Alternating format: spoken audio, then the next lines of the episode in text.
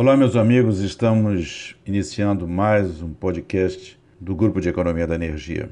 Meu nome é Renato Queiroz e nesse momento de confinamento, juntamente com Guilherme Aguiar na sua residência e eu na minha residência, vamos fazer essa gravação do podcast. O tema que eu quero citar nesse momento, que eu quero focar nesse momento, é uma oportunidade que o governo brasileiro precisa ter e deve ter, no caso do setor elétrico, no sentido da crise econômica que já estamos vivendo, mas que vamos viver no pós-Covid. Né? Afinal de contas, a economia mundial sente fortemente os reflexos dessa epidemia causada pelo Covid-19 e as consequências desse fato, que se espalhou rapidamente pelo planeta, levou uma desaceleração das atividades econômicas, inicialmente na China, mas que se difundiu em um mundo globalizado, não é verdade? Agora, outras implicações já estão sendo impostas aos países quanto às percepções da necessidade de políticas eh, públicas eficazes e atuação mais forte do Estado nos setores estratégicos. Nesse contexto, a atuação de estatais do setor energético poderão ser alavancas no pós-pandemia, pois uma estrutura já existente diminui esforços na busca de inovações tecnológicas e na diminuição da dependência. A dependência tecnológica hoje é um fato extremamente aparente nessa situação que estamos vivendo. Os países já estão percebendo que precisam ser independentes tecnologicamente cada vez mais. No nosso caso, o que eu quero falar aqui é o caso da Eletrobras, com seus centros de pesquisas. O uso de laboratórios da Eletrobras pode ser uma das saídas para acelerar o maior acesso às novas tecnologias, sobretudo no segmento renovável. O fato é que a dependência tecnológica, como eu já disse, percebida pela crise atual, afeta a própria soberania nacional. Aliás, o Brasil já deveria ter trabalhado nas suas políticas públicas de modo que o processo de globalização não reduzisse os atributos eh, de sua soberania no campo da inovação tecnológica. Caiu, no entanto, numa armadilha de desindustrialização de segmentos com conteúdo tecnológico. Olha só, temos um exemplo na China, que é a cidade de Shenzhen. Ali, a China criou um polo tecnológico em poucos anos nessa cidade, que é chamada de Vale de Silício da China. Bem, no caso eh, da Eletrobras, os laboratórios que a Eletrobras tem, muitos pensam até que é somente o CEPEL, grande laboratório da Eletrobras. Mas o grupo Eletrobras, as empresas do grupo Eletrobras, elas têm o Centro de Pesquisa de Energia Elétrica, CEPEL, da Eletrobras especificamente, pesquisa aplicada em sistemas e equipamentos elétricos, que ao longo dos anos vem concebendo soluções tecnológicas voltadas à geração, transmissão, distribuição e a própria comercialização de energia elétrica no Brasil. O CEPEL foi criado na década de 70, ou seja, tem uma ampla experiência para a realização de serviços especializados em laboratórios. É uma estrutura montada que pode ser aproveitado neste momento que vamos precisar de cabeças, de ações, de soluções inovadoras. Agora, existe também o Centro Tecnológico de Engenharia Civil de Furnas, em Goiânia, que tem dois laboratórios, um de concreto e geotécnica, reconhecido internacionalmente como um centro de excelência aqui no Brasil, e ali são realizados ensaios de engenharia de material, testes, análise de comportamento de concreto, em obra de engenharia, etc, etc. Ou seja, eu tenho uma estrutura também de muitos anos com metodologias que realizam esses ensaios de engenharia de material, vamos chamar assim. Agora, ali dentro mesmo, no próprio Centro Tecnológico de Engenharia Civil de Furnas, lá em Goiânia, há um outro laboratório que é o de aerodinâmica. Esse aí foi criado há pouco tempo, em 2018. E após 10 anos de pesquisas, obteve-se o primeiro túnel de vento voltado à geração eólica. Com isso, a possibilidade de estudar as estruturas para a geração de energia e submetê-las à ação do vento. Para quem não conhece, a empresa Furnas, na concepção desse laboratório, construiu uma estrutura para realizar modelos reduzidos de torres eólicas que permitem monitorar o comportamento da torre efetiva através de um protótipo. Ainda em Furnas, existe dentro da própria usina de Furnas o laboratório tradicional de medidas elétricas e eletrônicas, onde ali são realizados ensaios e medições de, em equipamentos eletroeletrônicos, eh, também de telecomunicações. Nesse laboratório, eles desenvolvem ali métodos. Eu sei que trabalhei lá em Furnas, não no laboratório, trabalhei no Estado Central, mas visitamos lá o laboratório várias vezes e lá eles desenvolvem métodos para programação de manutenção em sistema de geração. Olha, um outro exemplo também que deve ser citado, aqui no Rio de Janeiro, da própria eh, subsidiária da Eletrobras Furnas, que é o laboratório de modelos reduzidos de hidrelétricas. As universidades que estudam energia elétrica deveriam levar seus alunos para visitar em Jacarepaguá, porque ali no laboratório são representadas as usinas hidrelétricas em escalas. Quer dizer, os modelos reduzidos reproduzem a topografia real dos rios e tem importância nos estudos do desempenho das plantas é, hidroelétricas, né? as plantas de gerações, que são construídas em diversas partes do país. Olha a tecnologia já desenvolvida. Bom, outros laboratórios de outras empresas Eletrobras poderiam ser citados. Esses são os exemplos que já são suficientes para mostrar que o Estado brasileiro, através de uma empresa estatal, tem centros tecnológicos importantes que podem alavancar outras pesquisas no campo da energia. E esses laboratórios tornam-se primordiais na promoção de um desenvolvimento tecnológico que interessa ao Estado brasileiro. Nessa busca que eu estou falando aqui de uma independência tecnológica através de desenvolvimento de equipamentos, peças e, sobretudo, no segmento de fontes renováveis de energia elétrica, cuja Eletrobras tem uma experiência histórica. Há pouco tempo, o diretor da Agência Internacional de Energia declarou que a crise do coronavírus é uma excelente oportunidade para acelerar a transição energética global. As energias renováveis, segundo ele, desempenham um papel central nos planos dos governos, que trariam benefícios adicionais ao estimular eh, as economias. Né?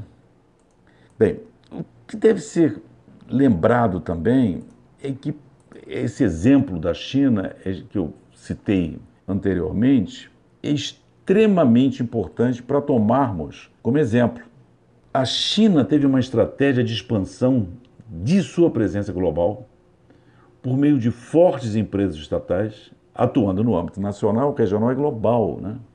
Essa foi uma estratégia que levou o país a uma independência tecnológica vitoriosa. No Brasil, os chineses privilegiam os investimentos diretos nos setores de logística e energia, né?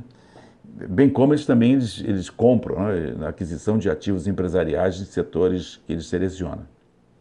Em 2019, eh, a China teve cerca de, um número assim por alto, de 2 bilhões de dólares investidos no setor energia. Talvez tenha sido o setor, o setor energia, o que mais atraiu os chineses na última década. É, alguns líderes mundiais já perceberam que essa crise vai mostrar que os Estados nacionais continuam a desempenhar um papel de grande relevância na formulação de estratégias geopolíticas. O próprio presidente francês, eh, Emmanuel Macron, eh, em março passado, fez uma cadeia de rádio e televisão e declarou o seguinte: há falhas no modelo neoliberal. A crise atual mostra que o processo de saída eh, do Estado de praticamente toda a economia, tem que ser repensado. Bom, e aí eu estou citando aqui a oportunidade, eu não sei nem se os políticos sabem disso. Eu não sei nem que a, se o próprio governo federal tem essa ideia.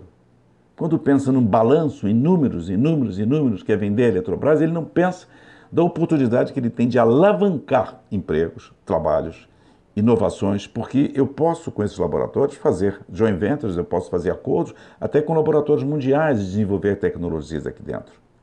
Ou com empresas nacionais também. Quer dizer, vamos dizer, concluindo, é, a crise do Covid-19, no que tange ao setor elétrico, esse ponto específico que eu estou levantando, ele, ele tem pontos importantes que devem ser observados. Primeiro que o Brasil tem uma forte dependência em relação aos produtos importados. No setor elétrico, as tecnologias renováveis são dependentes de produtos importados. Quer ver um exemplo? Veículos elétricos, painéis solares. A China tem uma empresa filial em Campinas que produz painéis solares e importa lá peças, painéis, vindo da própria China. E com essa crise da própria produção chinesa, certamente temos atrasos na nossa produção de painéis solares, extremamente importante para o desenvolvimento das nossas renováveis. Então há uma necessidade de romper eh, paradigmas que são eh, apresentados em relação ao papel do Estado. Eh, e isso tem que ser com uma ampla discussão sobre a sua forma de participação do Estado em diversos segmentos econômicos. Não adianta eu trazer ideias e políticas dos anos 90 para aplicar isso aqui agora. Vamos aproveitar as nossas vantagens comparativas para fazer isso. A crise climática pode levar a uma estagnação da economia, a exemplo do Covid-19, porque há um cenário plausível que serão as fortes pressões de organismos nacionais para aumentar a participação de fontes renováveis nas matrizes energéticas, porque essa discussão de que há uma relação grande é, das mudanças climáticas com o Covid-19, isso já perpassa vários segmentos econômicos da, da, da, sociedade. Todos já estão percebendo isso. E a Eletrobras, através de seus laboratórios de pesquisas, pode ter um papel importante no pós-Covid, seja no desenvolvimento de metodologias para um processo acelerado de inovação tecnológica, seja na produção de protótipos de equipamentos seja na produção de plantas pilotos de novas fontes renováveis. Fontes renováveis que o mercado ainda não está, nem, não, não está ainda nem interessado. Eu posso fazer plantas pilotos através de desenvolvimentos tecnológicos nesses laboratórios. E olha só, para aqueles que não sabem, a Eletrobras pagou dividendos à União entre 2003 e 2018 de 10, quase 11 bilhões, 10,8 bilhões de reais. Dividendos em 2019, aportou quase 700 milhões nos cofres da União e apresentou um lucro recorde em 2018 de mais de 13 bilhões de reais. Se você pega aquele clássico é, indicador financeiro da dívida líquida pela EBITDA, ela caiu mais de duas vezes em 2018. Caiu de 2,1 para 1,5, 1,6. E se você faz uma comparação de relação de empregado por megawatt com outras empresas estrangeiras, o índice da Eletrobras é extremamente vantajoso, extremamente alto.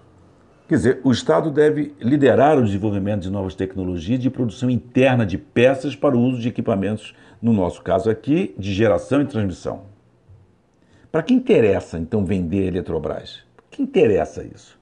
Se eu posso aproveitar essa estrutura, porque nem são somente os laboratórios. Eu tenho uma metodologia montada, eu tenho uma estrutura, né? eu sei fazer aquilo ali. Vou ter que dar treinamento, eu tenho que melhorar o papel da empresa, eu tenho que capacitar mais os atuais e futuros profissionais para esse desafio. Eu tenho que regular o poder do sócio majoritário nas decisões da empresa com mecanismos e avaliações de grandes decisões, porque nós já vimos que no passado tivemos problemas de alocações políticas dentro da empresa, mas é só o poder eh, executivo querer isso. É regular o poder do sócio majoritário, ó, o sócio majoritário é o governo, nas decisões da empresa. E aí eu, eu organizo mecanismos de avaliações para as grandes decisões.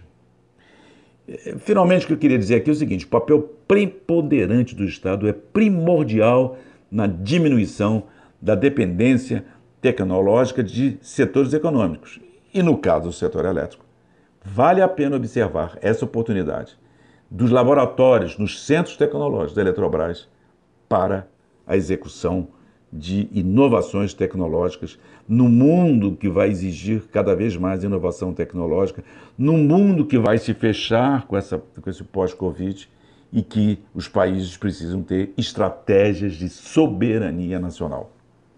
Bom, muito obrigado a todos que estão nos ouvindo. Nós temos já outro podcast que vocês podem dar uma olhadinha e ver, bem como o Instituto de Economia também tem feito várias gravações de vídeos que no canal do Instituto de Economia da UFRJ vocês podem também ver esses vídeos. Muito obrigado.